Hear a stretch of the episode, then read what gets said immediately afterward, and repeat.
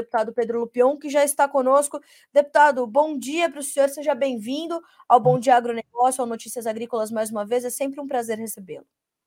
Bom dia, Carla, bom dia a todos que nos acompanham, excelente dia a todos que estão aí interessados no, nos rumos do nosso agronegócio. É isso mesmo. Muito obrigada, deputado. Uh, quais são as expectativas da frente para esse, esses dias 27 e 28, quando serão anunciadas, então, as novas premissas, as novas diretrizes do Plano Safra 2023-24, deputado? Veja, Carla, os ministros, ambos os ministros têm dito que será um plano safra robusto, que terá muitos valores disponíveis, que haverá um volume grande de recursos eh, disponível para a equalização de juros e também para seguro. É óbvio que a gente espera que as nossas demandas sejam atendidas. Nós apresentamos uma demanda ao governo de em torno de 25 bi, que seria necessário para a equalização de juros, para possibilitar um, um, volume de negociações de 400, 450 bilhões, e também em torno de 3, milhões de, 3 bilhões de seguro. Né? Seguro é algo muito importante nesse momento, nós estamos vendo Uh, vários problemas aí pelo nosso campo, a queda de preço, a gente precisa de dinheiro para preço mínimo também, algo que a gente não falava já há algum tempo, principalmente para milho, a gente precisa também colocar pelo menos um bilhão de preço mínimo. Então, isso tudo a gente está buscando que esteja nesse plano. Infelizmente, é mais complicado, né? porque com a criação de novos ministérios, acaba que a gente tem que fazer negociação de plano safra com um, com outro, e há uma espécie de segregação né, de, de, de, partes do agro, da agricultura brasileira. Né? Então, a gente ontem teve uma conversa com o ministro Paulo Teixeira, ele fez uma visita institucional à Frente Parlamentar da Agropecuária, uh, tratamos especificamente de Plano Safra, mostrando qual seria o caminho necessário para o atendimento do setor, principalmente da agricultura familiar, lembrando que a agricultura familiar é praticamente 90% do agro brasileiro, meu estado, o estado do Paraná, por exemplo, de 300 mil propriedades, 280 mil são agricultura familiar, se eu não me engano. Então a gente tem que buscar esse pessoal também. As últimas negociações de, de, de plano safra do vigente foram, se eu não me engano, 70% praticamente para a Pronaf. Então precisa buscar um volume de recursos bom para que haja essa, essa possibilidade de negociações. É óbvio que a gente busca que os juros fiquem sempre abaixo dos dois dígitos, que possibilite uma realização de negócios e de acesso a crédito mais barato para o produtor, mas isso tudo depende da articulação do governo, da Fazenda, de ambos os ministérios agora, né, tanto Fava quanto, quanto Paulo Teixeira e também Banco Central. A nossa parte para ajudar que o governo consiga chegar ao meio termo, a gente está fazendo. Inclusive estive com o presidente Alckmin, conversei com ele também, pedindo auxílio, que nos dê a devida importância nesse tema, porque isso é extremamente importante para viabilizar e manter a nossa competitividade.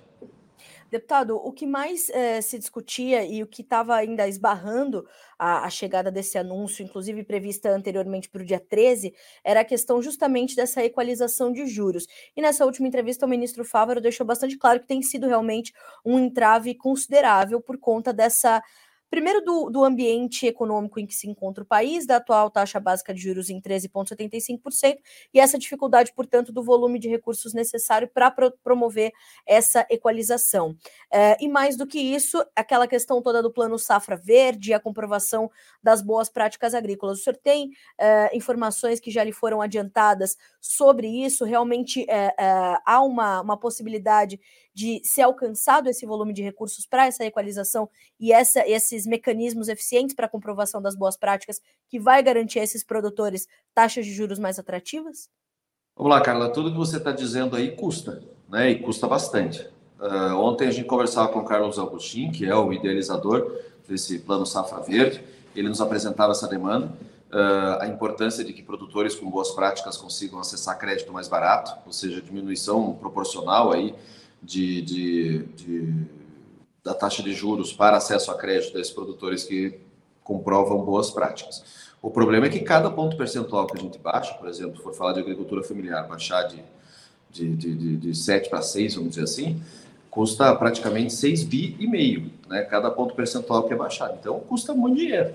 Eu acredito que o governo vai tentar buscar, efetivamente, o montante geral de recursos para atender uh, não só agricultura familiar, mas obviamente toda a agropecuária.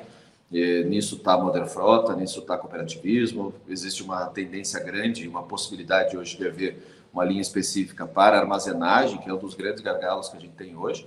Então, uh, uh, eu não vejo da onde retirarão o dinheiro para fazer essa questão uh, do Plano Safra Sustentável, que seria uma iniciativa excepcional. Primeiro, porque o produtor rural brasileiro já, já exerce boas práticas, né? Pelo, pelo Código Florestal, as exigências são pesadíssimas, né? A lei ambiental mais restritiva do mundo, e a gente tem certeza que muitos, muitos de nós já cumprimos a nossa parte.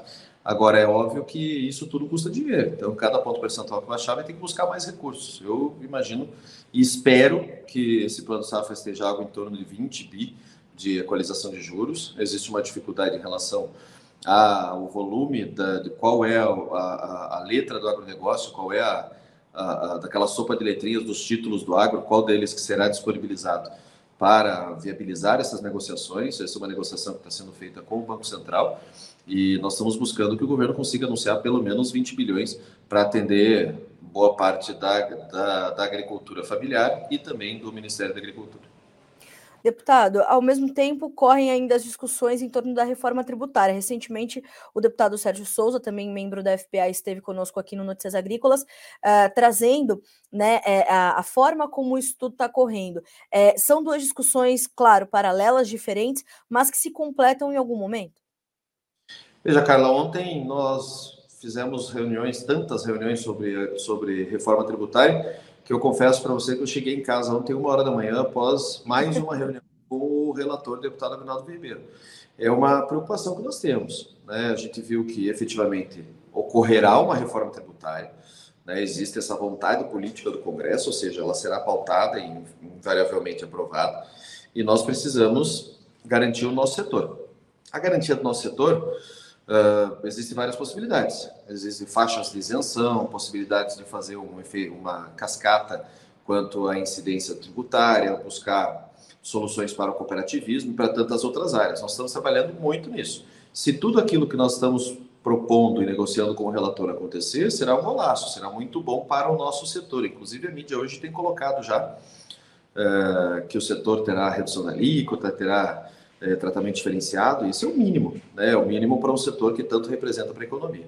Então, nós estamos trabalhando, trabalhando muito para que, havendo essa votação de uma reforma tributária, a gente consiga colocar o nosso setor em destaque e, e principalmente, defender os interesses dos nossos produtores.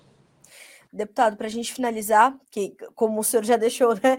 É, é, claro, está trabalhando até uma hora da manhã, diante de demandas crescentes do setor.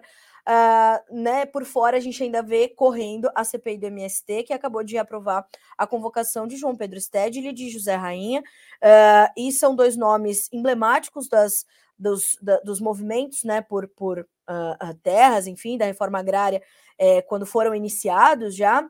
Como é que o senhor viu a aprovação dessas duas convocações e quais são as expectativas em torno delas?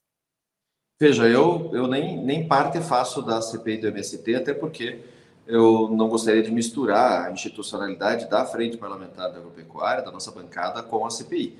É óbvio que nós damos o apoio necessário, os membros que estão lá, grande parte são membros da nossa frente parlamentar, mas ela precisa trazer um resultado, né? Eu tenho conversado muito com o Zuco, com o Salles e com outros membros, para que a gente consiga achar o, o, o, vínculo que tanto busca essa, essa CPI, da onde que vem o financiamento, da onde que vem o interesse político, da onde vem as ordens, o comando geral, para as ondas de invasões que ocorreram e ocorrem no país.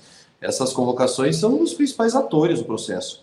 Né? Um que, que fala bastante, gosta de mostrar todo o seu poderio com esse governo, e o outro que estava preso até esses dias. Então, realmente, a gente que precisa ser ouvido numa CPI, se existe uma CPI é por atitudes desses caras, então espero que a gente consiga eh, espremer bastante ali para tirar um, um resultado positivo da nossa, da nossa comissão parlamentar. Deputado, eu lhe agradeço demais pela, pela disponibilidade, por abrir um espaço para notícias agrícolas na sua agenda é, tão atribulada, né? O seu trabalho tem sido bastante árduo e o, a gente percebe o agronegócio muito presente em discussões determinantes que têm acontecido em Brasília, cada vez mais presente o setor. Muito obrigada mais uma vez pela disponibilidade, pelo tempo e o Notícias Agrícolas está sempre de portas abertas para a FPA uh, ah, para o senhor, para que a gente possa continuar informando aos produtores rurais sobre os avanços que o setor tem feito em Brasília. Muito obrigada mais uma vez. Obrigado, Carla Mendes. Obrigado a toda a equipe de Notícias Agrícolas e um grande abraço a todos que nos assistem. Um abraço para o senhor também. Bom dia, bom trabalho, deputado. Obrigado.